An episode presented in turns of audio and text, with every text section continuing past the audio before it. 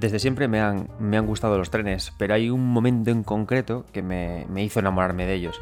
Eh, yo estaba en la universidad y por cosas estaba yo bastante rayado.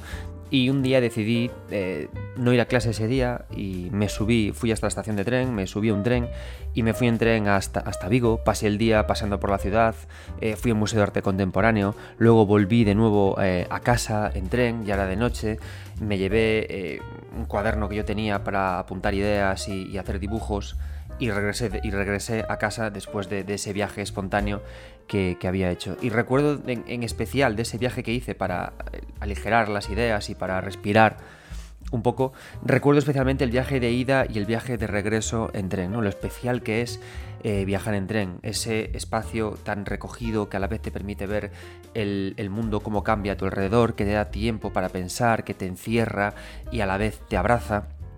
Y cuando juego a videojuegos y me encuentro con trenes, veo que estas sensaciones son también muy aplicables al, videojuego en cuanto a estética, formas de contar historias, eh, desarrollos jugables, y precisamente por eso, por mi pasión por el tren y porque veo que tiene, y porque tiene, de hecho vemos muchos trenes en el videojuego, es por lo que hoy vamos a hacer un, capítulo especial dedicado a los trenes y el videojuego.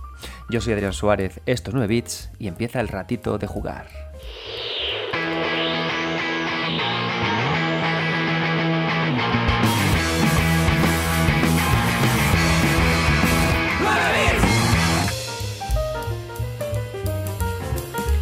Bueno, antes de empezar con el programa, eh, deciros, si no lo sabéis, recordaros que iniciamos una nueva etapa en 9 bits con un programa en Twitch.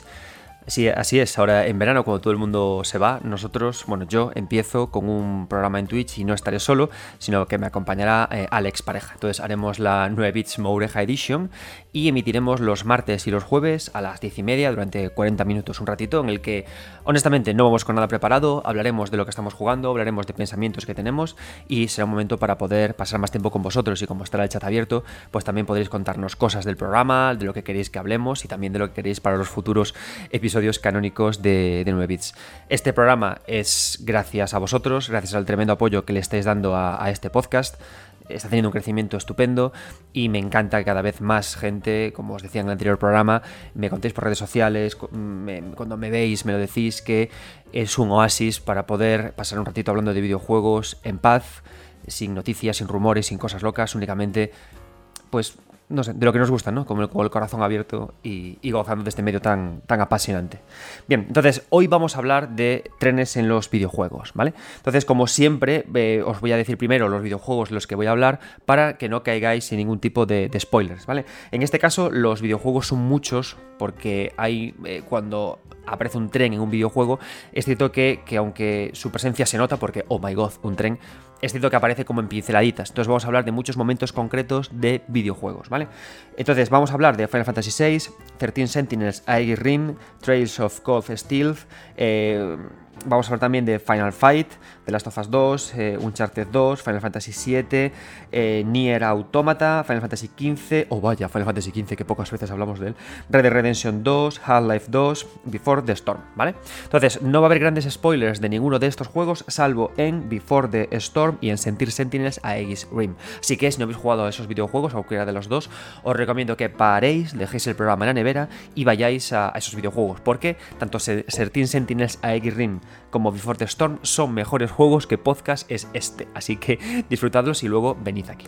Dicho esto, ¿por qué eh, la presencia de un tren, el uso de un tren es interesante cuando hablamos de videojuegos. Pues lo es por muchas razones, lo es a nivel narrativo, a nivel estético y a nivel de configuración de la, jugabilidad. Si empezamos por la, parte narrativa, eh, yo sabéis que hay una cosa que me obsesiona que es la catalogar. La cata joder, no sé si existe una palabra incluso para eso. La catagolización. Bueno, catalogar eh, para qué sirve eh, elementos diferentes aplicados en un videojuego, ¿no? ¿Qué podemos conseguir, conseguir con ello? ¿Por qué? Porque creo, como digo muchas veces, que cuando yo, como soy profesor, tengo esa manía de intentar crear buenos PowerPoints, ¿no? Que resuman bien ideas para que el alumno lo coja y lo tenga como muy, muy a la mano y pueda aplicarlo rápido. Entonces, cuando pienso yo en un, tren y cuando pienso en general en, momentos, cosas del videojuego, siempre tiende mi mente a, desgranarlo en, puntitos, ¿no? Vale para esto, para esto, para esto, para esto, para esto. Entonces, eso es lo que quiero llevar a este programa. Entonces, ¿para qué puede servir un tren en el plano narrativo? Pues mirad, para muchas cosas. Cuando empezaron los videojuegos en 3D, ocurría algo, que, ¿no? Que, al principio empezamos con muchas cinemáticas, pero poco a poco el videojuego, los, los diseñadores narrativos se dieron cuenta que lo interesante era e intentar siempre conseguir que el jugador nunca estuviera en un estado de desconexión de la partida, que siempre estuviera jugando mientras la historia seguía contándose. Entonces, ¿qué se usó mucho? Por ejemplo, en Half-Life 2 en el primer momento en el que tenemos eh, la, primera invasión de los monstruos bichos que nos atacan en el laboratorio, lo que hace el juego muy hábilmente es que nos presenta, y también lo hace por ejemplo Bioshock y muchos otros juegos de la época, es que nos presenta eh, un pasillo con ventanas a los, a, los, lados y a través de esas ventanas vemos lo que ocurre en las salas anexas al pasillo, sin que podamos eh, interactuar con ellas o, hacer nada contra ellas. ¿no? Entonces, eso sirve para que tú mires la ventana y, y veas lo que ocurre al otro lado y te cuenten algo, te cuenten un suceso tú luego recibes la información y sigues avanzando, ¿no? Hay videojuegos que lo hacen con mayor o menor eh, calidad. A mí me gusta mucho cuando el videojuego no te, no te coge el control de la cámara y te obliga a mirar la ventana, sino que te permite ver o no ver, ¿no? Me gusta mucho, lo, contamos, lo conté en un episodio, ¿no? El episodio aquel que hablaba del escritor generoso. Me encanta cuando el, el diseñador narrativo de un videojuego, el escritor de un videojuego, sabe que tiene una historia tan buena entre manos que no fuerza a que el jugador la mire, sino que la deja por ahí para que él decida mirarla o no, porque sabe que es tan buena que va a querer mirarla, ¿no? Entonces me gusta mucho eh, esa idea de las ventanas. ¿Qué ocurre? Que es un poco forzado, es un poco forzado esta idea, porque nos obliga como diseñadores de escenarios a crear pasillos con muchas ventanas, con cristales que no podemos romper aunque llevemos una UCI o un lanzamisiles o un puño, con puertas que no podemos tampoco abrir para entrar en esas salas a auxiliar a quien lo esté pasando mal, porque nos parece que siempre que, que hay una ventana y ocurre algo al otro lado, siempre alguien muriendo de una forma como muy desgarradora, ¿no? ¿Eh? De The Space.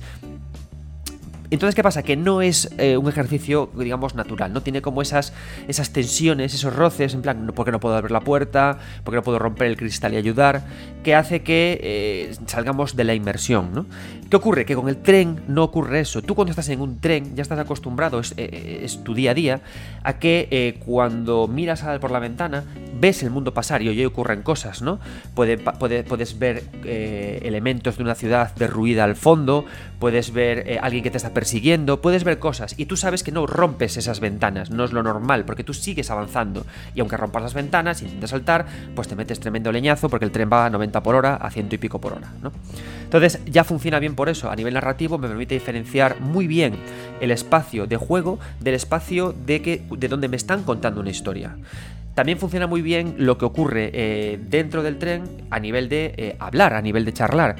Eh, ¿qué pasa muchas veces en un videojuego? Que provocamos una conversación entre dos personas, ¿no? Pero eh, cuando acaba, cómo empieza, qué forzada es, ¿no? Tú muchas veces estás, por ejemplo, en Skyrim y llegas en una ciudad.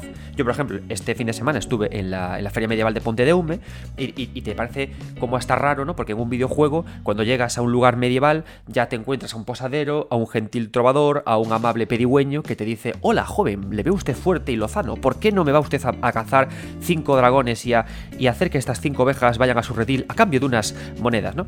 Entonces, eh, es a veces raro cómo en un videojuego se provocan conversaciones para que eso tenga inicio a misiones secundarias o a entrega de piezas de historia. En un tren no, no, no es tan brusco, no es tan brusco, ¿no? Porque tú estás sentado, al lado tienes a, personas y se producen interacciones entre las personas. Alguien eh, cabecea, mueve el brazo, te pide que le dejes pasar para ir al baño se producen interacciones que pueden llevar fácilmente a, conversaciones que lleven a, que lleven a historias. Entonces también funciona muy bien eso eh, a ese nivel. Y ya no únicamente porque podamos ver historias que ocurren más allá de cristal, sino también historias que ocurren en el pasillo. Si tú eres un, pasajero que está sentado, en el pasillo pasan cosas. Pasa eh, eh, alguien, un profesional que te sirve unos altramuces y unos kikos o unas nuca, colas, lo que sea que vemos los jóvenes a día de hoy. Y tú ahí también intercedes con ellos, ¿no? Y siempre sentado. De hecho, en realidad virtual también funciona muy bien estar sentado en un tren, porque tú estás sentado sin levantarte, sin moverte, mientras el mundo pasa a tu, alrededor. En un tren también es natural ver que se produzcan películas más allá, que se produzcan películas eh, al fondo del vagón en el que estás, que también te den más información. Es decir, es como un hervidero muy rico a nivel narrativo de que ocurran cosas. Y lo mejor de todo es que todo pasa en movimiento, mientras te desplazas de un punto A a un punto B de una historia. Con lo cual también sirve muy bien para momentos de transición, para momentos de loading. Es muy interesante esto. Y aparte salva eh, grandes distancias con lo cual te permite también hacer unas construcciones con unas cámaras desde fuera del tren que te permiten mostrar la inmensidad del lugar. Por ejemplo, en la película de Disney, Zootrópolis, cuando la adorable conejita protagonista va a la ciudad y lo que hace, lo que hace la cámara es que como la protagonista va en un tren y el tren va a alta velocidad y es un elemento grande que obliga a configurar el espacio para que el tren camine por unas vías que tienen que estar, te permite mucha riqueza para diseñar un entorno, un escenario por el que circula un tren, ¿no? esa gran serpiente metálica, ese gran dragón metálico, por una serie de escenarios diferentes hasta llegar al punto al que llegamos. ¿no? Es muy rico, muy interesante la figura del tren en todo esto. Pero también es muy bueno a nivel jugable, es muy interesante a nivel jugable. A nivel jugable, un tren es muchas cosas, un tren es un laberinto, un tren es un pasillo angosto, un tren es un espacio terrible que no te deja moverte con soltura, es un espacio que solo te deja mirar hacia adelante, es un espacio que te eh, encarcela, porque a veces si el vagón trasero cae, tú te quedas en él. También es muy interesante eh, el tren en su techo, porque el viento cae contra tu cara, el viento te obliga a avanzar, pero tú puedes avanzar. Te permite también jugar a dos niveles. Eh, alguien puede estar haciendo cosas en la parte inferior de los vagones y tú en la parte superior, ¿no? Es súper rico también por todo esto, ¿no? Entonces, es por todas estas cosas por las que al final un tren es un elemento que es absolutamente plástico, ¿no? Es, es un escenario, es un espacio para narrar, es un lugar que nos lleva de un lugar al otro, provoca conversaciones, y de eso es todo de lo que vamos a hablar a día de hoy, ¿no? De cómo catalogamos, de cómo hablamos de un tren en el videojuego, ¿no? Entonces, para empezar eh, sobre hablar de este tren, lo que vamos a empezar es em, algo creo que es la escena top de, tren, ¿no? En mi, en mi Twitter, en 9 bits, arroba 9 bits, ahora siempre que voy a lanzar, que voy a, antes de empezar un programa, eh, os mando siempre una idea, ¿no? una pregunta para que me respondáis y poder traerlas luego aquí al podcast, ¿no? Y os pregunté, ¿cuál es vuestro momento tren favorito en el mundo de los videojuegos, ¿no? Y me contestasteis todos de forma muy generosa.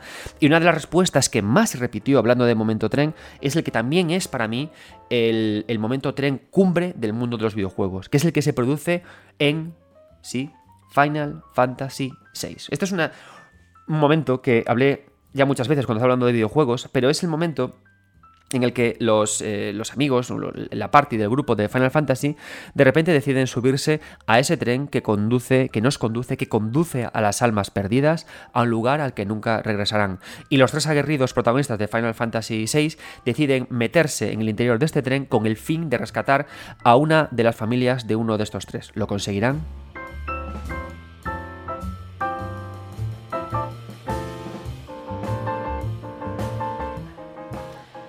Sabine, Shadow acompañan a Cian para conseguir que la familia de, Cian no, no, acabe perdida en el, en el limbo, en el, en el, nunca más. Entonces está genial este momento por, varias razones. Para empezar, el juego... Eh, o sea, sabemos que las mazmorras de un JRPG aunque tengan ramificaciones, pequeños caminos o lo que sea, suelen tirar a ser lineales, ¿no? Y es una linealidad que muchas veces nos puede llegar a molestar, ¿no? En plan, es un camino lineal, eh, no hay variaciones, no hay misterios. ¿Qué pasa? Que cuando esta mazmorra se ocurre, produce en el interior de un tren, la linealidad se da por hecho, o sea, no molesta porque un tren es eminentemente lineal. Y de hecho funciona muy bien porque un tren conocemos el, vagón de cola y la, y la, y la, y, el vagón que va, que va delante, la locomotora que va tirando con, toda la máquina. ¿no? Conocemos su principio y su final. Y avanzamos vagón a vagón queriendo llegar a la locomotora, a la, parte, a la parte principal. Conocemos ese lugar al que, al que tenemos que ir. ¿no? Y eso ya consigue que la linealidad se produzca, eh, sea una angustia, ¿no? que el escenario parezca que fuerce una carrera que hemos de ser capaces de, de seguir adelante con ella y avanzar y avanzar y avanzar. En este sentido funciona muy bien además la idea de los combates por turnos. Los combates por turnos eh, es algo que para el día de hoy parece que queremos eh, eliminar, ¿no? A mí me da mucha pena cuando el, videojuego eh, decide avanzar Y, este avanzar significa a veces quemar barcos, ¿no? Quemar cosas que, que habíamos hecho. La, pena es que todo, todo sistema mecánico, dinámico, todo aspecto gráfico del, del, mundo de los videojuegos tiene, unas potencialidades gigantescas y funciona muy bien siempre que lo apliquemos, siempre que lo apliquemos bien, ¿no? Por ejemplo, a día de hoy salió el, tráiler del nuevo juego de, de, Monkey Island y la gente se enfadó mucho por el aspecto gráfico, pero es que a mí me da igual el aspecto gráfico como tal. Yo lo que quiero saber es cómo este aspecto gráfico se relacionará con el tono y con la historia que me quieren contar, ¿no? Este aspecto gráfico eh, me va a llevar a una historia que es más de cuento, de cuento terrible, joa, pues entonces cómo me encaja, ¿no? A ideas de vudú, cómo me encaja, ¿no? Pero lo que se hizo es que se lanzó directamente eh, un tráiler con este, con este aspecto gráfico sin contextualizarlo. Por eso pasa muchas veces, ¿no? Que luego saldrá gente y dirá, joder, antes mucha gente se quejaba por el aspecto gráfico de los trailers de Monkey Island y ahora a todo el mundo le encanta. Normal, porque necesitamos el contexto para entender por qué un aspecto gráfico u otro, porque en el videojuego todo va muy de la mano, ¿vale? Entonces, habría estado bien una explicación mayor, ¿no? Pero bueno, sin entrar en ese, debate, yo me voy más al, debate de los, eh, de los combates por turnos, ¿no? Parece que los combates por turnos no son comerciales y tenemos que quitárnoslos de encima, pero hay mucha experimentación que todavía ha de hacerse con ellos. ¿Y a qué me refiero? Cuando estamos trabajando con un escenario que es un tren y avanzamos linealmente de final a principio, es una carrera agotadora y angustiosa. Los combates por turnos son agotadores y angustiosos, son repetitivos, la vida de los personajes merma combate a combate, hay un, como decía, un alto valor de repetición de enemigo tras enemigo, y eso hace que le dé a este escenario el combate por turno, un rollo maravilloso de no puedo más, me quiero morir, no voy a llegar, ¿no? Y Final Fantasy VI sabe usar mucho el combate por turno para esto, para agotar a la persona, para no saber cómo llegar allí, ¿no? Por eso a mí a veces me parece que, por ejemplo, jugar esta fase con la opción eh, de, los sistemas modernos de eh, quitar combates por turnos o de chetarnos la vida para estar más fuertes, le quita mucho peso a esta angustia, ¿no? al diseño de un combate como angustia, porque la repetición en un videojuego el aburrimiento en un videojuego o lo duro en un videojuego es también un valor que nos lleva a unas emociones muy concretas que hacen falta en esta escena, ¿no? Em, Sabine, Shadow y Cian avanzan por el tren a una misión que saben que es imposible, que es hacer que las almas de la, de la madre y de la hija de Cian regresen al mundo. Lo mejor de todo, cuando llegan al final, descubren que este tren en realidad es un ser vivo, un tren infernal, y se produce un combate muy desahogado por tono contra el propio tren, porque llevamos un caminar angustiosísimo, quemadísimos, es pesadísimo. Recuerdo cuando jugué esta escena hace muchísimo tiempo, estar aterrado porque me van a matar, eh, no puedo más, y cuando llegas a esta batalla final se produce un momento que es eh, a propósito muy rupturista de la inmersión, ¿no? Los protagonistas están corriendo, el tren les persigue y va el campeón de Sabine y le hace un suplex al tren. ¿Por qué? Porque hace falta ese contraste, hace falta esa ruptura, ese hemos llegado al final. Y todo eso al final acaba contrastándose, acaba conectando, acaba hermanándose con, un, con, una idea, con, con algo que abraza a nivel de diseño la idea del tren, que es la estación. El que se queda y el que se va. Esa idea es muy potente en el tren, porque además en la estación hay, hay humo, hay naturaleza. El, es muy guay una estación a nivel narrativo, a nivel estético, porque tú en la estación al principio estás en ella y hay un gran tren que es como un gran telón que te impide la visión, que te centra la atención en lo que tienes en el primerísimo primer plano, en esa persona que se está despidiendo. Y de repente el tren se va como un telón de un teatro que se corre. Y de repente ves todo el escenario, ves, ves la naturaleza cuando esa persona se ha ido. Se va la persona que estaba tan cerca de ti y se abre un mundo nuevo que tienes que ser capaz de aceptar y de luchar contra un mundo nuevo, una naturaleza que te puede abrumar, porque antes estabas muy anclado a, en este caso, Cian, a la familia que te estaba eh, esperando, a la familia que amabas. Y ahora queda todo un mundo que salvar o en el que morirte. Entonces, esta construcción entera creo que es la que le da más sentido al uso de un tren, a cómo se hace todo, por el uso de la estación, de la linealidad, del agotamiento del combate y por cómo nos lleva de un principio hasta un final. Y además hay un ninja, Shadow, que siempre que hay ninjas la cosa mejora muchísimo.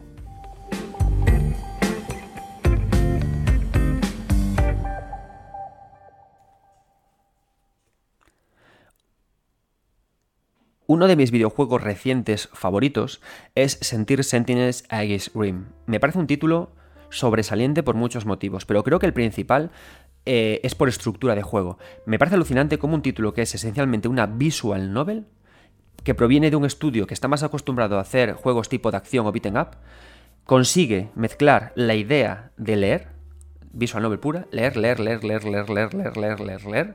Pero, ¿qué hacemos? Ponemos a los personajes en un escenario en el que me puedo mover libremente, en el que puedo interactuar con la gente que está ahí, en el que puedo, eh, como personaje individual, meterme en mis propios pensamientos, con una trama muy enrevesada, y de repente la visual novel parece otra cosa, parece una aventura.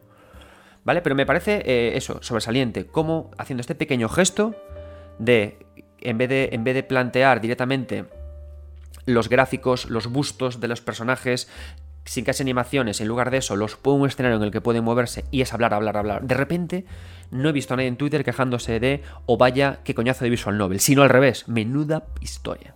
Vale, hay un momento en el juego, y tranquilos, no os voy a spoilear nada del argumento en sí, pero sí de la escena en sí, hay un momento muy bonito del juego, muy chulo del juego, muy interesante del juego, en el que dos de sus personajes aparecen parados en una estación de tren. Cosas interesantes que hay aquí. Em, esta estación de tren en la que se encuentran estos dos, estos dos personajes parados, tienen que esperar a que llegue un tren y tienen que subirse a él. ¿Qué ocurre? Que cada vez que se suben a ese tren y no cumplen con lo que el juego les pide que hagan en este momento, se reinicia la escena. ¿Qué pasa? Que, y esto es algo maravilloso de Sentinels Ring, cuando la escena se reinicia, cuando parece que el tiempo da marcha atrás, ellos mantienen conciencia de lo que ha pasado en, en la escena anterior. Recuerdan, vaya, he vuelto aquí otra vez. ¿Por qué? ¿Qué ha pasado? y el mundo se reinicia. Entonces, eh, es una escena súper poderosa por varios motivos. En primer lugar, porque usan una idea que es muy del imaginario estético japonés, que es la puesta de sol. La, típica, la, típica escena, el típico elemento que te indica en un videojuego que estás en un momento congelado en el tiempo, ¿no? Ese momento del final del verano que no queremos que se acabe, con esa puesta de sol que nunca acaba, y los personajes mirando a lo lejos, Mayula, y también aquí, ¿no? No, esto es un momento congelado en el tiempo y el juego estéticamente me lo avisa de esta forma, ¿no? Esa puesta de sol amarilla, anaranjada que no se acaba nunca. La cosa es que em, en este caso se usa la estación y se usa el tren y el tren se usa como un lugar de dirección única hacia un fin concreto de la historia, ¿no? Entonces nosotros cada dos por tres intentamos subirnos a esa, en esa dirección, en plan, es aquí el camino al que tengo que ir para que la historia continúe en dirección única, no hay desvíos, es esa, y todo el tiempo ese tren que tiene ese, prejuicio, esa presunción que hacemos de él, que nos lleva en línea recta todo el tiempo hacia un lugar, nos escupe y nos devuelve hacia atrás. Y tenemos que regresar todo el tiempo, volver a la estación, hablar con otros personajes, recoger información nueva, para luego volver al tren, volver y nos devuelve de nuevo a la estación. Entonces, esto ocurre de una forma como diferente a lo que ocurría en Final Fantasy VI.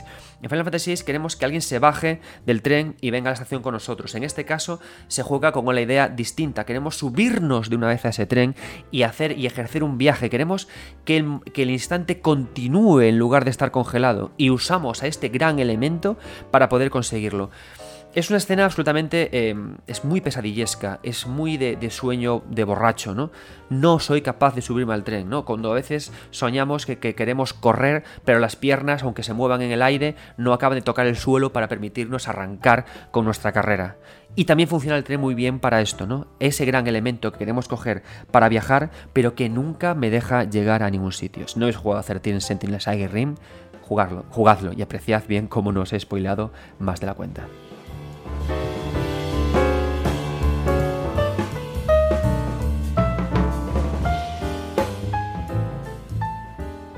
Para continuar con esta idea de libertad del tren, de cómo el tren es a la vez un elemento que me habla de poder viajar o que, o que hace que, o, que me hace daño porque de esa estación veo cómo otra persona viaja. Para seguir hablando de esto, tengo que traer al primer invitado del programa de hoy, que no es otro que Frank, creador de un Epic y de un Metal cuando estaba en estas conversaciones por, por Twitter preguntándoos vuestro momento tren, él me habló de un videojuego que yo no conocía, un videojuego muy antiguo llamado Goody. Os recomiendo que si estáis con, internet cerca lo pongáis para, poder verlo.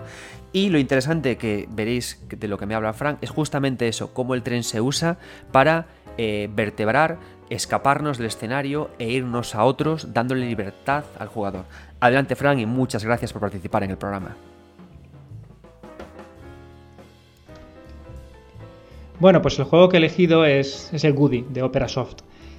Y lo he elegido porque es un juego que, me gustó mucho la primera, la primera vez que lo jugué, bueno, y la segunda y la tercera, ya que rompió un poco la regla del juego del juego completamente lineal e injusto, que con solo respirar ya te mataban, y te daba bastante vidilla.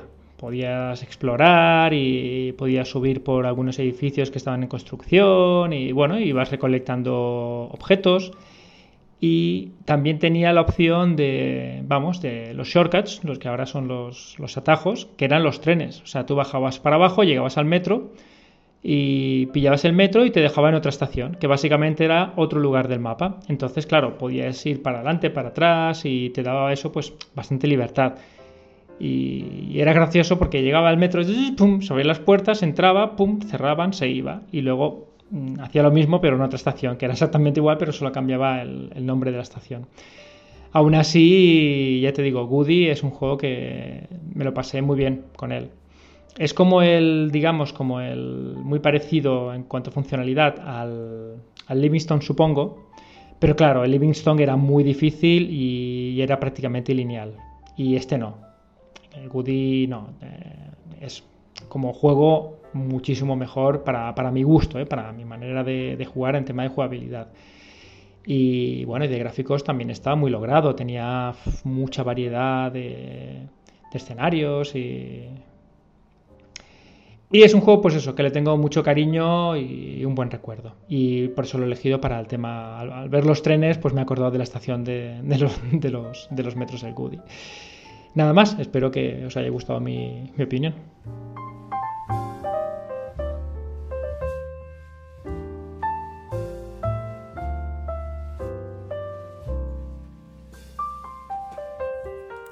Como decía, muchas gracias Frank y por favor, si no lo habéis hecho, por lo menos jugad a un Metal. Yo lo, tengo en Switch, lo disfruté en Switch y es una, una relectura sobresaliente de lo que es eh, Metal Gear Solid. Un Metal en Switch es vuestro juego de verano si todavía no lo habéis jugado, así que adelante, os va a sorprender mucho narrativamente y cuando y un día tengo que traerlo aquí para hablar de para hablar de este título porque es increíble. Bien, y antes de acabar, eh, con esta parte del programa en la que hablo de, la libertad, ¿no? de, cómo nos vamos, de la libertad, de, cómo un tren me, inspira a viajar, tengo que traeros aquí también un momento que a mí me parece muy bonito del JRPG.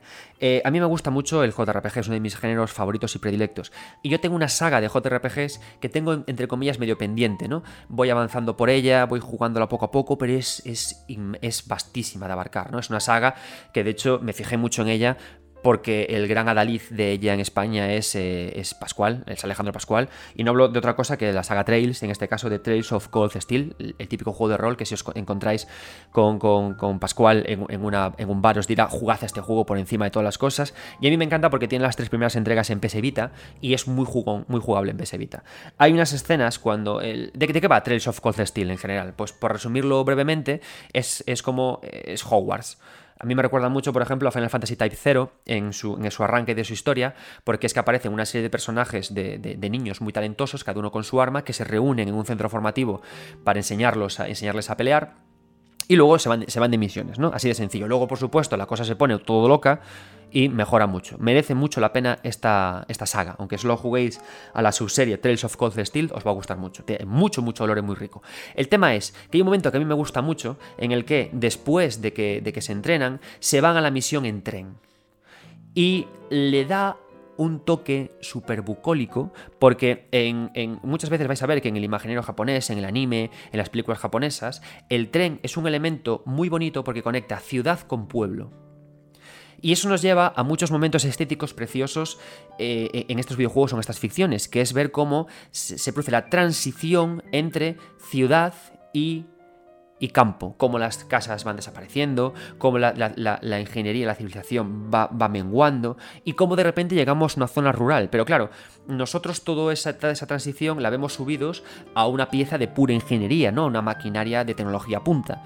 Y llegamos de nuevo ahí, ¿no? Siempre hay conversaciones en Trails of Cold Steel cuando están subidos al tren, hay momentos de carga, se miran entre ellos, es incluso hasta interesante ver cómo ellos intentan no hablar entre ellos, buscando, mirando a otros lugares, mirando a la ventana y cómo finalmente, finalmente llegan. Entonces el tren a nivel estético como un espacio a través del cual se producen transiciones entre distintos elementos del mundo del juego en el que jugamos, le permite también al diseñador mostrar elementos que a veces no se pueden enseñar, ¿no? Es decir, cuando nos enseñan algo de world building, de construcción de mundos, vemos la típica capital y el típico pueblo. Pero ¿qué pasa entre medias, no? ¿Cómo son los estratos urbanísticos que hay de desarrollo entre un espacio y otro? Eso tan interesante, ¿no? Que, que nos gusta tanto, ¿no? Los espacios que permean, los espacios que fusionan la gran civilización con lo que no. Sube a tus personajes a un tren, hazlos viajar y no les dejes conducir. No hablemos de un coche, no, que no haya que preocuparse de hacer una interacción. No, no, solo de mirar, que es lo que te deja un tren. Y contarás mucho de cómo el mundo funciona. Y eso lo vemos en Trails of Cold Steel. Y tras acabar esta fase, vamos a meternos por el, el cómo funciona eh, a nivel jugable, a nivel de estructura de combate, a nivel de, de cositas que pasan a los mandos con los trenes. Y para ello traemos al segundo invitado de esta, de esta velada, que nosotros que Albert García, periodista en La Vanguardia y cofundador de Eurogamer España, que cuando estaba lanzando también este, este tweet, rápidamente me pasó la escena de Final Fight.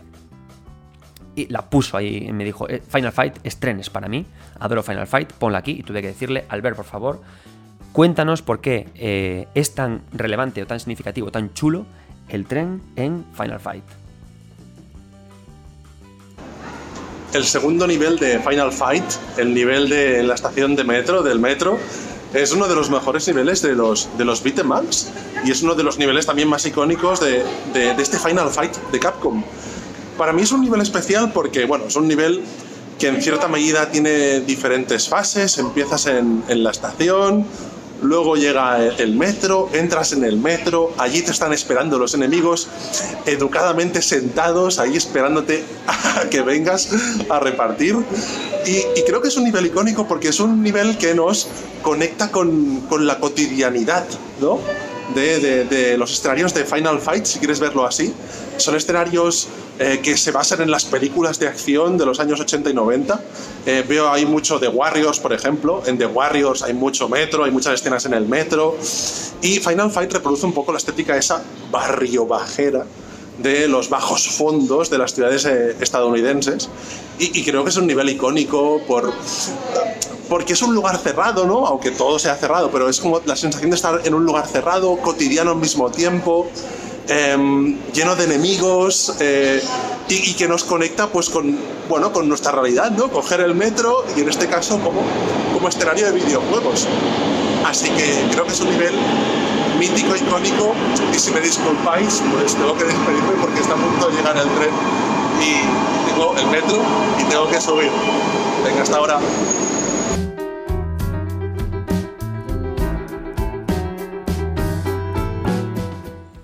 Muchas gracias, Albert. Y por cierto, eh, si os ha gustado lo que os ha comentado Albert, buscad su artículo respecto a Final Fight en A Games, que tiene un artículo muy chulo que él mismo me ha recomendado leer. Así que echad un vistacillo a, a Night Games. A Night Games, buena gente. Seguid a Reload, que, son estupendos. Bien, el tema, entonces, estamos ya en la parte jugable de, un tren, no os preocupéis, seguirá viendo pinceladas narrativas, porque, como comentaba cuando hablaba, cuando mencionaba lo de el, el tráiler que se liberó de, de, Monkey Island, todo en el videojuego tiene que ir de la mano para explicarse bien. Narrativa, ¿qué es? Hay, hay, brazos de la narrativa que abrazan la jugabilidad, que abrazan el aspecto estético y el aspecto gráfico y sonoro, ¿no? Todo, todo va de la mano. Pues al final todo es narrativa y al final nada lo es. El cómo cuento las historias. A puñetazos, si hace falta. Haré un programa, haré un, programa, un podcast sobre eh, beaten ups porque me apasionan.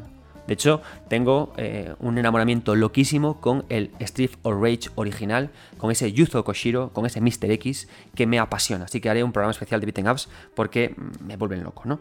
Pero dejando eso a un lado, ¿qué me puede ofrecer a nivel de, escenario el tren? ¿no? Además, lo que me contaba Albert, que ha hecho un punto muy interesante, ¿no? Cómo conecta lo, lo claustrofóbico con lo cotidiano. Eso está muy guay, ¿no? Porque cuando pensamos en juegos de miedo, los juegos de miedo muchas veces quieren llevarnos a lugares eh, a estaciones espaciales, a grutas, a cavernas misteriosas, pero no son lugares que nosotros hayamos sentido pavor, ¿no? Sin embargo, todos nos hemos subido más o menos a un tren o un metro, que no deja de ser lo mismo. Y todos hemos sentido esa cierta claustrofobia, claustrofobia, esa presión porque había demasiada gente a nuestro alrededor. Y es fácil provocar esos, sentimientos de quiero salir de aquí, sé que esto hay un final, hay estaciones por las que puede entrar gente y puede salir, quién aparecerá en la siguiente estación. Es un elemento en el, que es un costumbrismo que podemos hacerlo terrible, claustrofóbico, claustrofóbico, pero también podemos hacerlo bucólico, amable, de transición. Maravilloso, ¿no? Benditos trenes, amigos míos. Bien, entonces yo voy a hablar de, em, de dos momentos que también me habéis recordado mucho cuando, cuando lancé por tweet la pregunta de vuestro momento tren. El primero de todos es The Last of Us 2. Perdón, Uncharted 2, que nos estamos yendo de madre.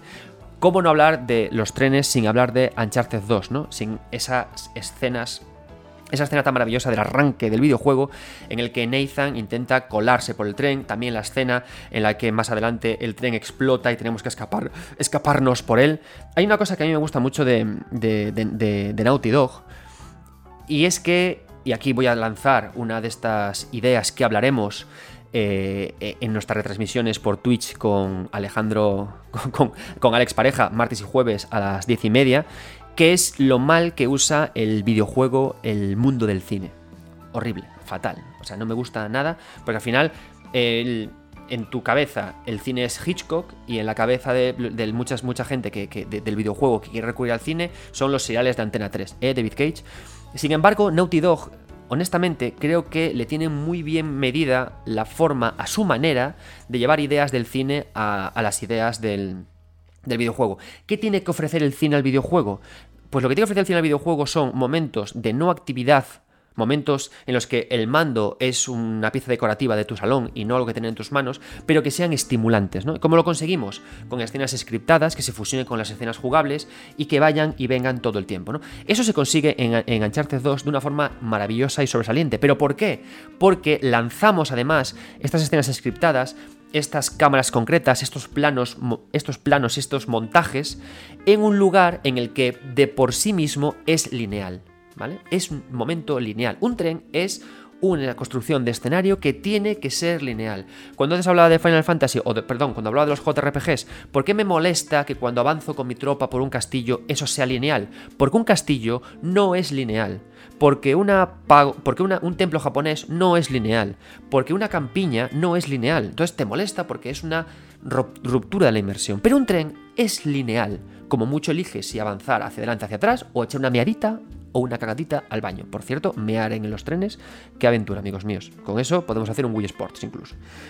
entonces, cuando en, en, Uncharted, de repente, se producen tantas escenas de acción con el personaje metido dentro del tren, y un helicóptero hace que todo explote y tú quieres coger un elemento, se añade además al tren una, una, un elemento que es maravilloso. O sea, el tren es un vehículo que va siempre en horizontal, ¿no? Entonces, ¿qué hacemos? Lo ponemos en una situación de ruptura de su regla principal, que es ponerlo en vertical. Y esto es interesante que lo hagamos muchas veces, ¿no? Es decir, tengo un escenario pensado en mi mente para llevar ahí a un jugador y lo que hago es que le doy una vuelta, ¿no? Me parece un ejercicio interesante de diseño. Alumnos, haced, un, haced una escena eh, que ocurra en un tren. Alumnos, ahora ese tren, haced la misma escena pero que cae al vacío. Entonces de repente, ¿qué pasa? Que todo cambia, porque cambian las reglas, cambia la situación, cambia la perspectiva y cambia la emoción que sientes. Cuando de repente Nathan está en el medio del tren y todos las cuatro, las dos paredes y, el tejado y suelo del tren caen a su alrededor y, algo se acerca hacia él y tiene que colarse entre las puertas mientras coge otra cosa, el tren pasa a convertirse en algo que te lleva algo que te quiere devorar. Y metes una adrenalina tremenda porque tú incluso como jugador no te lo esperas, ¿no? Entonces ocurre muchas veces eso que comentaba también Albert con Final Fight, lo de convertir algo costumbrista en algo diferente, en algo aterrador. Y eso te pone la adrenalina a mil. Por eso este, esto funciona también y todo controlado eso, ¿no? Con esa permeabilidad entre la acción pasiva y la acción activa, aunque este concepto de acción pasiva es una puta estupidez, ¿no? Pero me entendéis por dónde quiero ir. Y eso hace que sea un escenario fantástico. Y lo bueno es que creo que Naughty Dog tiene una obsesión similar a, la que tengo yo con los trenes. ¿Por qué? Porque en The Last of Us hay una escena que quizás a muchos os ha olvidado, pero que eh, ocurre que hace algo parecido a lo que estoy contando. Es decir, ¿Cómo puedo transgredir más la regla de un tren a nivel jugable? Uno, cambiando el eje vertical. Otro, llenándolo de agua. En The Last of Us hay un, hay un, momento en el que apagamos las luces, metemos al tren en un túnel y lo llenamos de agua, de forma que hay que sumergirse en él. Entonces, ¿qué pasa? Que de nuevo, en un tren no estamos acostumbrados a que haya agua. ¿Qué ocurre si lleno de agua un espacio en el que no estamos acostumbrados a que lo tenga? Pues que me golpeo con las barras, no veo bien, me desoriento y además tengo que buscar como loco una de las pocas puertas de escape laterales que hay. ¿Qué ocurre? Que como conozco la estructura de un tren, yo sé ya directamente dónde buscarlas. Mi cerebro piensa, sé que va a haber a derecha o izquierda una escapatoria o que puede haber una ventana y la busco para poder irme, ¿no? Y lo ocurre, ocurre algo similar cuando estamos con un autobús. ¿Qué pasa? Que el tren lo divertido que tiene es que tiene un eje vertical que no sé cuándo acaba. No sé en qué momento, en qué vagón me he metido. Y esa claustrofobia mezclada con pequeños retazos de cosas que sí sé, es lo que le dan al terror, a la angustia, su mayor poder. O creo que conozco este espacio porque he estado en él varias veces, creo que puedo dominarlo. O me cambian una regla, creo que no, pero puedo asirme a ideas que tengo en mi cabeza, como que hay puertas laterales para escaparme. Entonces, es muy interesante cómo Naughty Dog, en esta vez en el plano occidental, porque a veces parece que solamente hablo de cosas japonesas, cómo trabajan también con, estas, con estas ideas.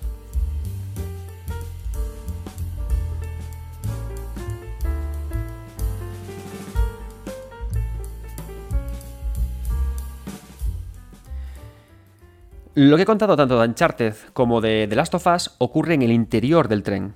Ocurre todo, es esa tensión que ocurre en el interior del tren. Pero ¿qué pasa si subimos al personaje a la parte superior del tren? Em, Final Fantasy VIII es un título que, que suele ser, de, lo que es la tríada de Final Fantasy VII, 8 y 9, suele ser de los más denostados, ¿no? Todos tienen eh, grandes sentimientos poderosos por Final Fantasy VII y grandes sentimientos muy a, muy a tope con Final Fantasy IX. Pero Final Fantasy VIII suele ser el juego tonto, ¿no?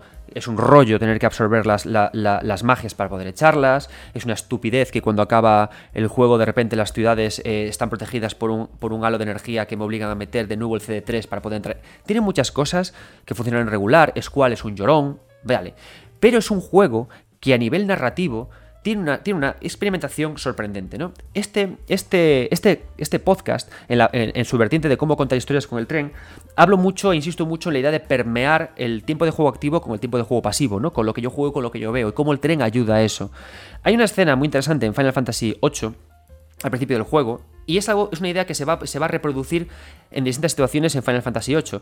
Y es cuando Rinoa y Squall están en su, primera misión, creo que, creo que era Rinoa y Squall, ahora no me acuerdo, hace mil que no lo juego, y están subidos en la parte superior de un tren para poder, creo que, apagar una bomba. Vale, ¿qué pasa? que lo que a nivel jugable, a nivel de estructura de avance, sabemos ya que eh, el tren es un avance lineal hacia adelante, con lo cual eso ya me, ayuda a entender que la escena funciona bien porque voy hacia adelante trabajando, ¿no? Bien, pero la gracia no es eso. La gracia es el escenario que se ve detrás. Es decir, mirad vosotros, eh, o sea, ¿por qué Final Fantasy VIII me gusta tanto, me parece tan interesante? Porque es el capítulo en el que más se trabaja de forma muy intensa con, a la vez, yo estoy jugando una escena y en la parte trasera en la parte trasera de donde están los personajes, se produce otra que me cuenta cosas, ¿no? Entonces todo empieza con la escena del tren. En el tren aparecen justamente estos personajes corriendo por el tren, ¿no? Y el, y el eje lineal me ayuda a que yo no tenga que pensar a dónde tengo que ir, con lo cual dejo un trocito de mi cerebro apartado para recibir más información, ¿no? Y, esa y eso lo sabe el escenario porque lo que hace es que me presenta todo el mundo corriendo a toda leche porque yo voy en tren, ¿no? Entonces veo, veo el, escenario pasar mientras yo voy en tren y eso me mete a mí mucha tensión, ¿no? Entonces, de esa forma sobrecarga, o sea, le, nutre de información a ese espacio de cerebro que yo dejé aparte. Pero esto es solamente como la puntita de lo que hace Final Fantasy VIII. Me encanta la escena en la que los dos jardines acaban enfrentados a Toñas y que eh, Squall, cogiendo de la mano a Rinoa, escapan corriendo y ellos tienen en su plano de acción a toda, a toda la gente, a los soldados peleándose, y en la parte trasera de la acción, de nuevo hay una escena cinemática que se produce en tiempo real a nosotros jugando, en la que salen cañones, salen soldados, y todo se produce a una leche y, que se pegan mucho, ¿no?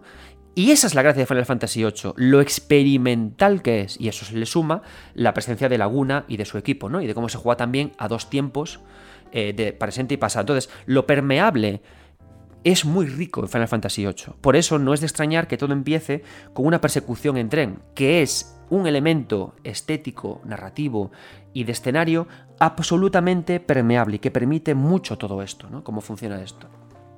Como veis, el romance de, Square con, con, los trenes no empieza en Final Fantasy VI. O sea, perdón, no empieza en Final Fantasy VIII está en Final Fantasy VI y también está en Final Fantasy VII. En Final Fantasy VII, además, es muy divertido porque hay un par de momentos trenes muy chulos y que de hecho me encanta como están en el, remake. Em, ¿Y de qué momentos estoy hablando? Pues por supuesto, de cuando los protagonistas abandonan los suburbios para subir a Midgar y por supuesto cuando ellos van al cementerio de trenes.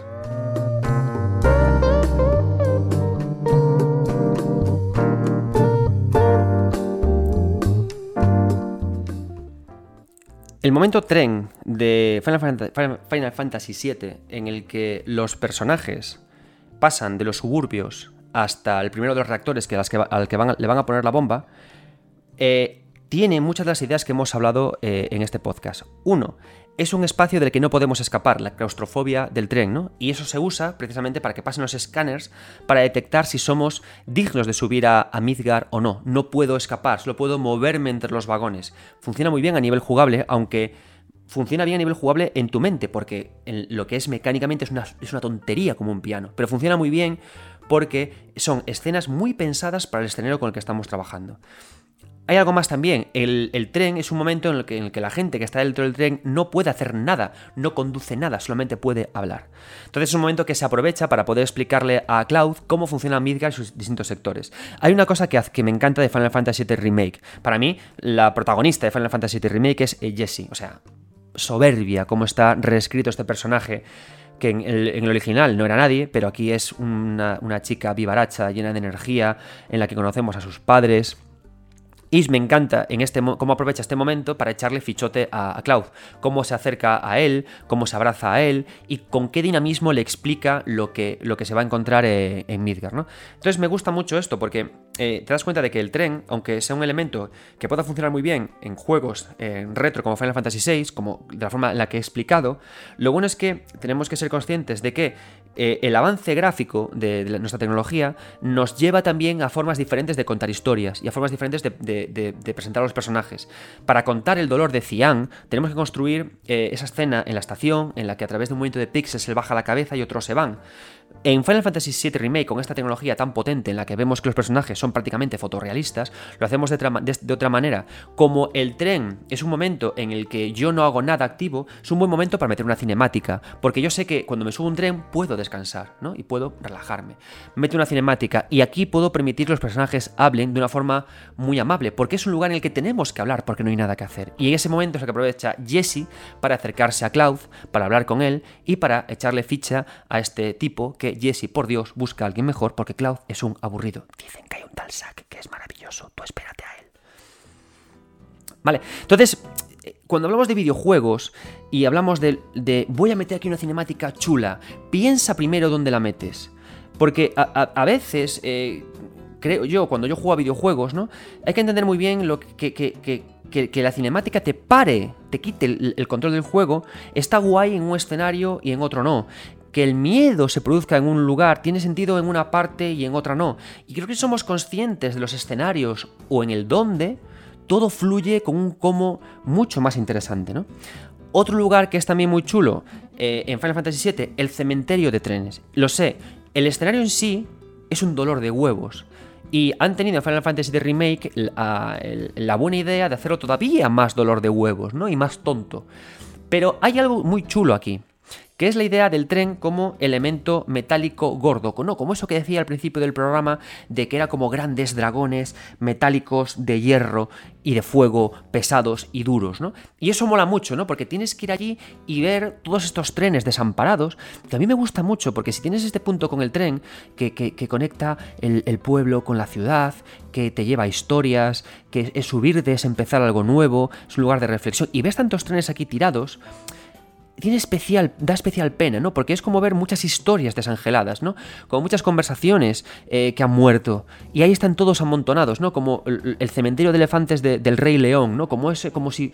como incluso como si el, tren fuera un animal místico, majestuoso y mágico que decidiera reunirse con otros de su especie para morir. Y llegamos ahí. Entonces a mí me gusta mucho este lugar, aunque odio jugarlo, porque tiene ese punto tan simbólico y tan, tan bonito, ¿no? Tan, tan romántico. Hay muchos eh, cementerios de trenes en, otros Final Fantasy. Creo que en Final Fantasy también había uno. Eh, sí, sí que había uno. Y, y hace que tenga también eso, ¿no? El alma del propio tren, ¿no? El símbolo del propio tren como, como elemento, ¿no? Que también en Final Fantasy VIII hay una invocación que es un tren y en Final Fantasy VI le hacemos un suplex como habíamos visto. Pero también funciona muy bien con esto. Y podemos preguntarnos por qué, ¿no? Y aquí nos vamos ya al marketing.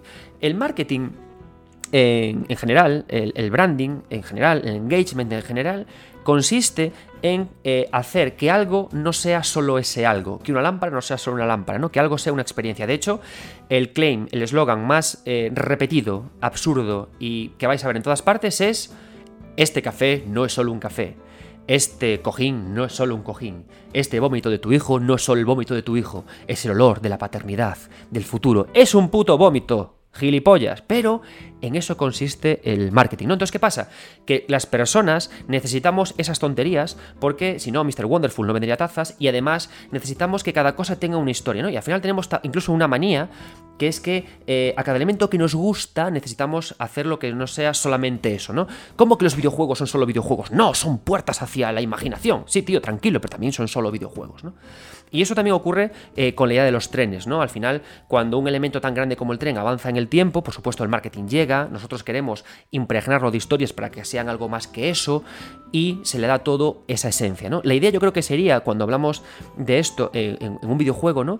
Que es la idea del coche, la idea de la moto, la idea, la idea del, tren, por ejemplo, la idea de la moto en en el videojuego eh, de Sony, que no me estoy acordando, Days Gone, que no me acordaba ya, la idea de la moto en Days Gone, ¿no? La libertad, el escaparnos, la idea del tren en Final Fantasy, son al final elementos que tienen esa gran carga simbólica que llegan por años y años de marketing, de engagement, de impregnar de historias cosas para que no solo sean cosas. Es un elemento que creo que también hay que pensar cuando hablamos de esta tan cacareada eh, narrativa basada en escenarios, que ya os digo yo que yo me gusta llamarlo más trucos narrativos que podemos ver en un escenario, ¿no? De cuando yo veo una, un tren muerto, una moto muerta, un coche muerto, ¿qué quiere decir para mí?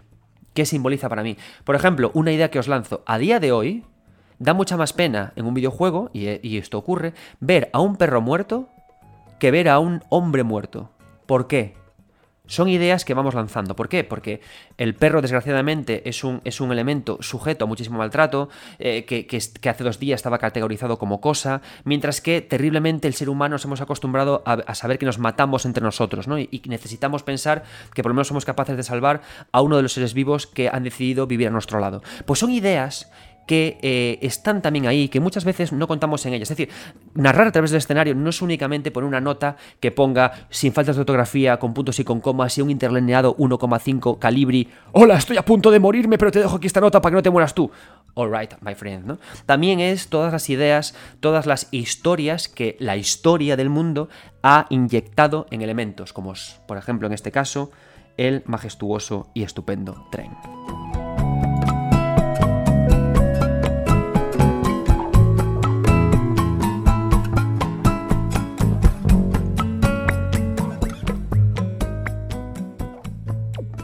Hay pocas verdades universales en el mundo.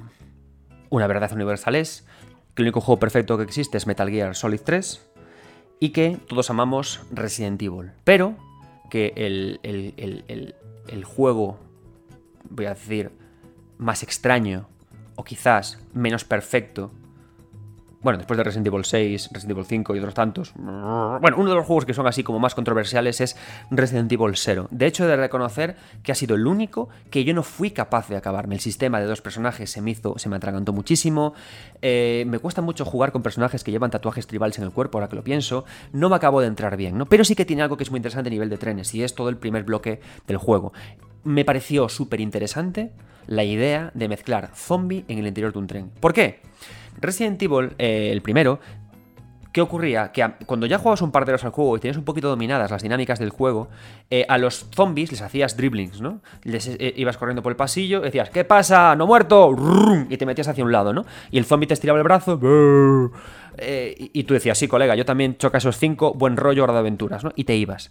¿Qué pasa? Que el Resident Evil 0 tiene una cosa muy interesante, que es que al meter a los zombies en el tren, no puedes hacer dribblings. Entonces tienes que enfrentarte a ellos. Y la parte delantera y la parte trasera que tú tienes ofrece a nivel de diseño algo muy interesante, que es el agobio absoluto de que te van a comer la cara y el culo, ¿no? Algo que es divertido en orgías, eh, pero no es satisfactorio cuando hay zombies de por medio. Entonces eso le da mucho sentido también a los dos personajes, a la idea de que uno te cubra la espalda, a la idea de que no puedes, de que tienes que disparar a propósito, de que si vas atrás sobre tus pasos y tienes que volver al vagón que dejaste atrás, si dejaste algún zombie muerto va a volver hasta ahí, vas a tener que enfrentarte a él. Y da ideas muy angustiosas que pese a que creo que no se han resuelto de todo bien, sí que funcionan muy bien. Más aún sumado a la idea de la oscuridad y a la idea de que tenemos que escapar y tenemos que meternos en este tren a propósito. Aquí funciona de nuevo muy bien la linealidad y son también ideas eh, llevadas a acción real de esa angustia que veíamos en Final Fantasy VI con lo de los fantasmas y los, combates que se producían eh, por turnos, ¿no? Esa, angustia provocada por algo artificial externo del propio juego y la línea recta de cuándo se acaba este tren. Hay un momento algo, algo similar en, en, otro juego, Nier Automata. Nier Automata es un titulazo maravilloso. Bueno, antes de nada, disclaimer: Resident Evil 0, el port de Switch es abominable. No juguéis a ningún Resident Evil clásico en Switch. Tiene unos tiempos de carga que hacen llorar al niño Jesús. Así que no lo hagáis. Nier Automata, no sé cómo irá en Switch, yo recomendaría igualmente que lo jugarais en Play, Xbox, PC, pero ya cada uno se, se tortura los ojos como quiere. Nier Automata hay un escenario muy chulo que es en un parque de atracciones, nos subimos a un pequeño trenesito que está subido en un rail, ¿no? Es una especie como de montaña rusa, pero que finge ser un tren. Está increíble este pequeño momento de transición, no tan increíble que tengamos que hacerlo más de dos veces a lo largo de todo el juego, pero el primer momento sí que funciona muy bien. Tiene varias cosas que son interesantes. El primero, que sabemos que nos lleva de un punto A a un punto B en el que pasan cosas, ¿no? Se usa el escenario trasero, como vimos en Final Fantasy VIII, para narrarnos cosas, ¿no? Para explicarnos la alegría del parque sumida, y esto me encanta, ¿no? Eh, a mí de Yokotaro, sí, una cosa que me gusta muchas veces del, trabajo japonés, en concreto, de Yokotaro, es la alegre melancolía. Es decir, un parque de atracciones que es un lugar alegre, sumido, mezclado con una música súper triste, que tampoco llega a ser triste nunca, únicamente melancólica, evocadora, ¿no? Nostálgica, y a la vez nos enfrenta unas masas, unos robots enemigos que quieren matarnos, pero que hace dos minutos no teníamos claro si querían matarnos o no, porque había pequeños robots que, eran amables.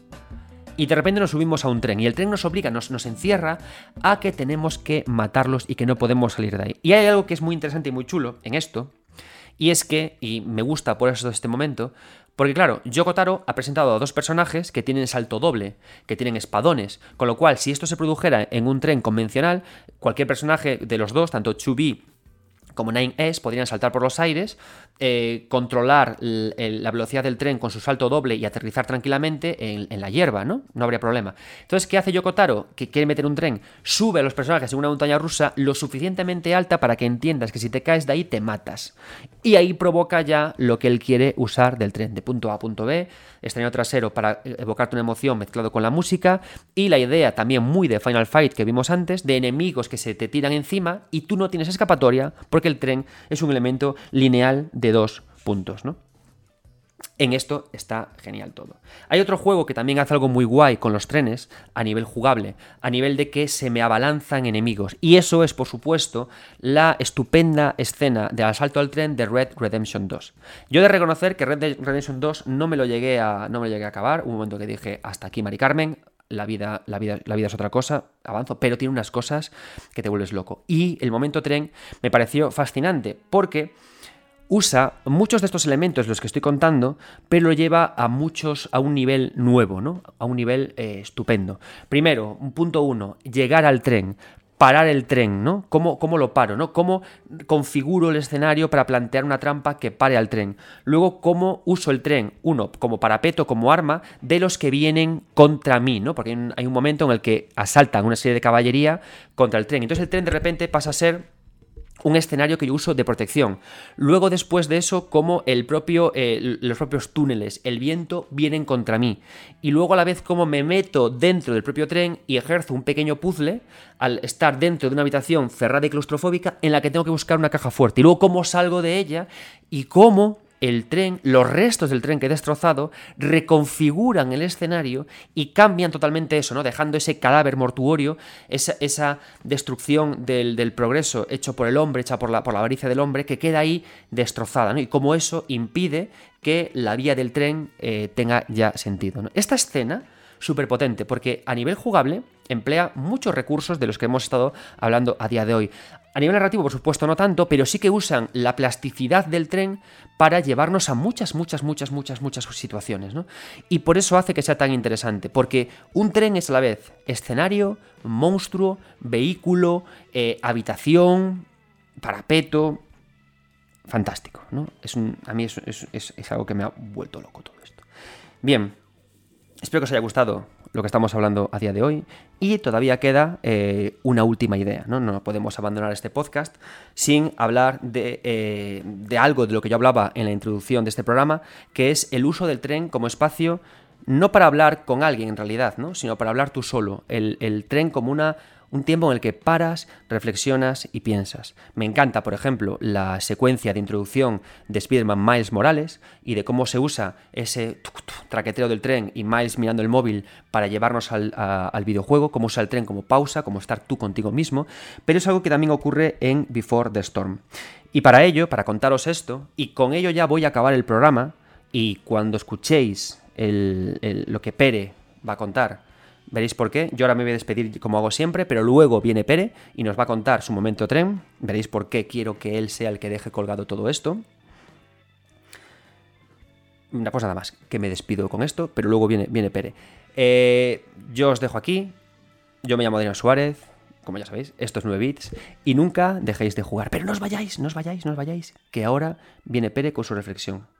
Y veréis cómo va a dejar todo colgado, todo en el aire, para que vosotros mismos cerréis los ojos, penséis que vais en un tren y la música que Pere deja, deja, deja, colgada, imaginaos que es la que suena, imaginaos que es el testigo de vuestro viaje. Y si no conocéis a Pere, por cierto, id a su blog La Biblioteca Gamer y a ese estupendo podcast eh, en el que acompañan otros grandes guerreros, eh, La Taberna del Androide, que no para en vacaciones, para seguir disfrutando de su deliciosa voz. Muchas gracias, Pere. Muchas gracias a todos los que habéis ayudado, a participado en este podcast. Muchas gracias a todos los que oís. Recordad que nos vemos en Twitch el martes y jueves a las 10 y media. Y de nuevo, nunca dejéis de jugar. Adrián Suárez, 9 bits. Vamos, Pere, dale caña.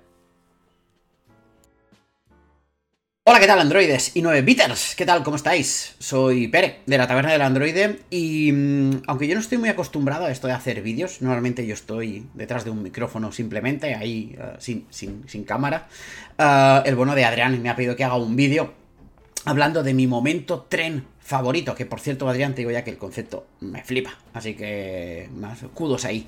Y, cuando vi por Twitter eh, esa publicación en la que Adrián pedía nuestro momento, y yo lo tuve muy claro, eh, yo he elegido un momento de un juego que a mí me gusta muchísimo, que, con el que conecté muchísimo, no por la calidad intrínseca del juego, el juego está muy bien y demás, pero no es una obra maestra ni nada que vaya a pasar a la posteridad, creo yo.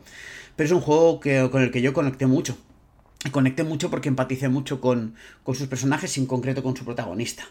Y estoy hablando de Life is Strange Before the Storm. Em, mira que a mí, Chloe en el primer Life is Strange eh, no me acaba de hacer. Pero, pero en Before the Storm me ganó desde el momento uno. De esto que me dio la vuelta. O sea, me volcó totalmente el concepto que yo me había hecho sobre el personaje. Y, fue desde la primera escena, la escena de, la fiesta clandestina, en el cual, claro, a mí me retrotajo a, mi adolescencia, porque yo viví situaciones parecidas a la que, a la que vive Chloe en, ese momento.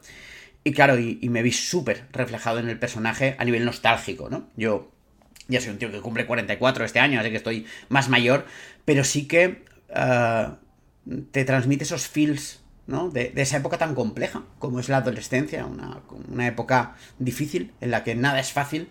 Y, creo que el momento tren refleja muy bien eso. Porque el momento tren es ese momento en el cual eh, tanto Rachel como Chloe intentan huir de, de Arcadia Bay. Aunque saben que no lo van a hacer, pero intentan huir porque necesitan ¿no? Un poco autoafirmarse y reafirmarse a sí mismos. La adolescencia es una época muy complicada. Ah, yo soy psicólogo, como algunos de vosotros sabéis, aunque me dedico a la parte de empresa, pero claro, pero la parte de adolescencia son cosas en las que te vas fijando y, además soy padre, ¿no? Entonces de una niña que aún es pequeña, pero que será una futura adolescente. Y, y claro, y ves muchas cosas, ves muchas cosas muy bien reflejadas en el juego a nivel conductual que a mí me alucinaron. Eh, como os decía, la adolescencia es una época muy complicada, donde no hay normas, donde intentas encontrar tu sitio en el mundo, donde intentas aprender a relacionarte con tus iguales, la comunicación es muy compleja. No, a veces es sí, sí, a veces es no, eh, las emociones están a flor de piel, hay cosas que no acabas de entender del mundo, ni de las otras personas, ni de ti mismo, y todo esto se genera una especie de cóctel de relaciones que es muy bestia y que yo creo que ese momento del tren refleja muy bien, ¿no? Esas inseguridades de una Chloe que sabe que le gusta uh, Rachel, que cree, está casi convencida, realmente lo sabe, pero no se atreve a aceptar que Rachel se siente atraída por ella. Y es ese momento en el cual empiezan esos juegos, que, que, el juego de relacional es una forma que hay en la adolescencia de, de intentar conectar con otras personas. Por eso es el juego de dos mentiras, dos verdades y una mentira, ¿no? Adivina cuál es la mía, cuál es la suya. El momento en que, en que Chloe se plantea si hacer trampas o no, porque le intenta tomar la medida a Rachel. Rachel sabe que le está intentando tomar la medida a ella. ella quiere. Sabe dónde quiere que llegue ese momento, pero no sabe si lo va a conseguir. Todas esas dudas, esas inseguridades de la adolescencia se ven reflejadas ahí de forma, yo creo que excelente. Y, y además, lo hace de una forma uh, que es muy curiosa, ¿no? Porque, porque en ese momento eh, lo que importa es el silencio, no lo que se está diciendo, ¿no? Es decir, después del juego hay un momento de, contacto, ¿no? De contacto no verbal, de contacto emocional, en el cual las palabras literalmente sobran, ¿no? Como decía la frase esa, ¿no? Intenta, si, hablas, intenta que tus palabras sean mejores que el silencio que ocupan y, y, como Chloe no sabe qué decir, simplemente se queda callada y, se pone a sentir y entonces hace algo que todos hicimos en la adolescencia y para mí fue un, una hostia emocional muy bestia, que es compartir aquello que te gusta con otra persona. Y ahí ese momento tan potente de las dos sentadas en, ¿no? con, en el tren, mirando hacia afuera, y que coge su Walkman o su MP3, no recuerdo, se saca los auriculares de esos con cable y, ¿no? y, y, con, y le presta ¿no? unos auriculares para escuchar un temazo que es espectacular y, eso en esto Life is Strange es excelente, siempre en la banda sonora, ¿no? Y, y en ese momento se hace algo que todos hicimos en su momento, que es compartir con una persona que te importa aquello que te gusta, aquello que te importa. Compartir con una persona que te hace sentir cosas, aquello que te hace sentir cosas a ti, a ver si se genera esa afinidad, ¿no? Y ese momento yo creo que es de una fuerza emocional brutal a pesar de que si hoy en día ves las animaciones, yo os recomiendo. Basta, vayáis a YouTube y poned Life is Strange Before the Storm Train Moment. Son vídeos de 15 minutos, supongo que durará la escena más o menos. Y veréis que los personajes están como muy de cartón piedra, la interpretación es muy regular. Eh, bueno, en fin, a ver qué tal con el remaster, ¿no? Pero, pero aún así, el momento tiene tanta fuerza que consigue transmitírtelo todo y hacértelo sentir todo. Y claro, ayudado de ese temazo, que yo creo que además es la forma perfecta para despedir este pequeño vídeo que, os hago, ese momento musical con ese tema de fondo en el cual simplemente es emociones, porque ya lo dicen, la música es el lenguaje de las emociones. Un placer, Adrián, y muchas gracias por la invitación.